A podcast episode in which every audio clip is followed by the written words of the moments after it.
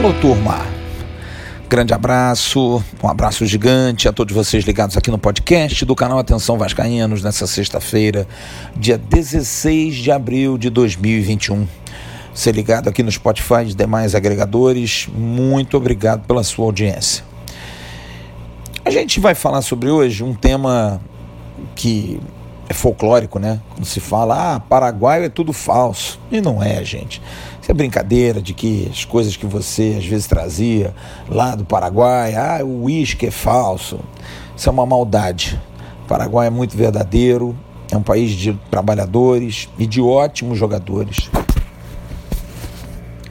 Um país de, de gente que, que tem valor, de gente que consegue é, vencer com esforço. Não é fácil, não. Gamarra, Rivarola, Arce e tantos outros que brilharam no futebol. Romerito. E nós temos hoje um paraguaiozinho, um menino narigudo, que luta como poucos, que tem fome, tiene hambre, como dizem os espanhóis. Matias Galarça, esse jogador que veio contratado, veio do Paraguai, indicação de um empresário, Regis Marques, Regis, que já havia trazido outros jogadores paraguaios de lá, principalmente Martin Silva, que é uruguaio, mas que veio do Olímpia, do Paraguai, um goleiro extraordinário, que trouxe alguns outros paraguaios meio ruinzinhos, como Aranda, Benítez, enfim, mas nem sempre se, se acerta, né? E ele trouxe esse menino para a base. E o menino está brilhando. Tem jogado bem, tem jogado com muito coração, com muita disposição. É um jogador muito especial pela movimentação, pela forma como joga, pela maneira inteligente que se posiciona, por ser um jogador moderno, box to box, que joga de área a área, que marca atrás, mas que joga na frente, que dá bote, que não larga e que ao mesmo tempo chuta muito bem dá bons passes, mas é um menino, tem 19 anos. E eu queria falar sobre isso porque eu sou um crítico muito grande da base do Vasco, talvez porque eu tenha referências muito grandes da minha época, quando a base surgia e dava resultado. Edmundo, Bismarck, William, Carlos Germano, Pimentel, Leandro Ávila, Valdir, Gian, Ian, Cássio, Mazinho, todos jogadores criados no Vasco. Devo ter esquecido de alguém, mas todos criados no Vasco. Jogadores que davam a vida pelo clube e pela alegria de estar no clube desde criança, com 10, 11 anos. Pedrinho e Felipe, por exemplo, não podia esquecê-los. E todos esses prosperaram, e eu pergunto por que, que a base de hoje é tão difícil prosperar? O que, que essa geração tem que não consegue andar? O que, que essa geração faz que não consegue caminhar? São novos momentos, novos instantes, uma nova vida, um futebol diferente, um futebol capaz de torná-los ricos muito cedo? Será? Eu acho que é. Eu acho que se perdeu muito a referência. O jovem hoje em dia tem uma expectativa de ganhar dinheiro com 25 anos, em qualquer profissão. Se com 30 ele não ganhou seu primeiro milhão, ele está triste. E eu me pergunto por que está triste? Fala para mim. É tão gostoso você vencer na vida pelo seu esforço, pela sua tenacidade. Claro, você tem que ter uma sortezinha, você precisa vencer de alguma outra forma, você precisa ter alegrias, mas quando a gente vence na dificuldade, é lindo demais. Mas para isso você precisa ter referências, você precisa ter objetivos, você precisa ter focos. Não é ganhar um dinheiro e comprar um carro. Uma vez o mestre Tele Santana falou isso para um jogador de base. O que, que você está fazendo com esse carro aqui? Pô, professor, ganhei meu primeiro salário, comprei um carro. Eu falei, você pode vender o telefone, você pode vender esse carro. Você não deu uma casa para sua família. Não, professor, mas o vende e compra uma casa para sua família. Mas isso era planejamento de vida. Isso era vontade de vencer. Hoje em dia não. Porque hoje o empresário dá. Hoje qualquer negociaçãozinha, você pede uma luva e você compra. Tá fácil. Os pais vendem seus filhos por 40, 50, 100 mil reais por uma procuração. E aí? Você perde a referência, porque você é novo, você com 20, 21 anos, você já está ganhando pelo menos 50, 60 mil mês.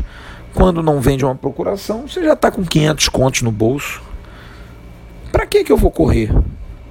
vou fazer na minha poupança, né? E esse é o grande problema de uma geração que perdeu as referências, que já não são muitas em campo. E fora de campo você não tem objetivos. Você tem abutres que circundam, que fomentam o pé na bunda dos clubes, que querem que você vá embora mesmo, que aquele clube não te paga, o outro que paga. A Lei Pelé arrebentou os clubes, arrebentou, porque o clube formador, se ele bobear, ele perde o jogador mesmo. Tudo bem que também acabou com a escravidão, mas você podia ter um meio termo. E isso deu ao jogador de base uma independência muito cedo. E ele não pode. Ele tem que ser dependente. Em campo e fora dele. Ele tem que lutar pela sua independência. E dentro de campo, as cobranças vêm. A porrada vem quando não joga bem, mas o empresário vai e recoloca. Faz o negócio, tira do clube. Quantos e quantos pais eu entrevistei sábado passado lá no canal Ave Mais, o Cássio, que me disse quanto ele já não sofreu do empresário do pai ir no coordenador da base e dizer: se meu filho não jogar, eu tiro ele daqui. E isso cresce. Essa semente cresce na cabeça desse menino até chegar no profissional. E aí no profissional ele não aguenta um esporro, não aguenta uma bronca. E acontece isso que a gente está vendo. Meninos que perdem a referência, diferente do Matias Galás que tem uma família pobre no Paraguai, que tem uma família que tem necessidades, que quer vencer, tem pressa para vencer, quer ganhar dinheiro, quer correr atrás, quer ser jogador de futebol profissional. Tudo isso é fantástico.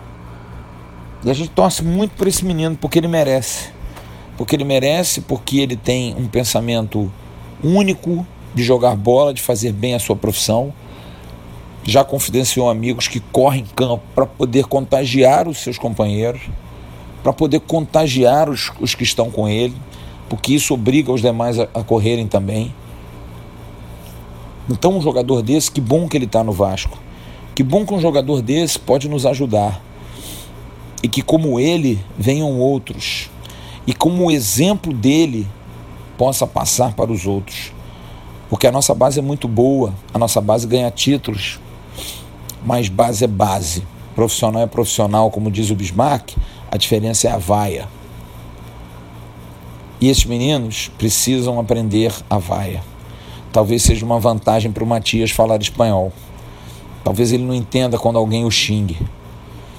Mas ele sabe, quando a fome aperta no estômago, o que, que ele precisa fazer: correr, correr atrás da vida, correr atrás dos seus ensinamentos. E isso ele tem feito com muito esforço e de uma maneira notável e de uma forma também reconfortante para todos nós. A gente vê que tem alguém que se importa com a camisa que veste.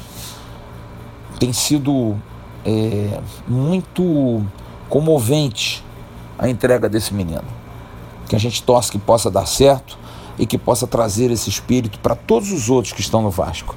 Porque assim todos vão prosperar, assim o clube vai prosperar. E se um dia ele tiver que sair para a Europa e que saia bem vendido, saia. Deixou uma semente, deixou um ensinamento que um dia grandes jogadores do Vasco deixaram. E a gente espera que essa geração, que às vezes a gente acha que está meio perdida, possa se recuperar, possa melhorar. E que o Matias Galaça mostre que é um paraguaio a vera que é um paraguaio realmente dos bons, verdadeiro. Brincadeiras à parte, que ele mostre o grande ser humano, o grande guri e, acima de tudo, o profissional enorme que está se formando dentro do nosso clube. Valeu, turma. Grande abraço para todos vocês, bom final de semana. Segunda-feira a gente volta com mais um papo aqui no podcast do canal Atenção Vascaínos. Tchau.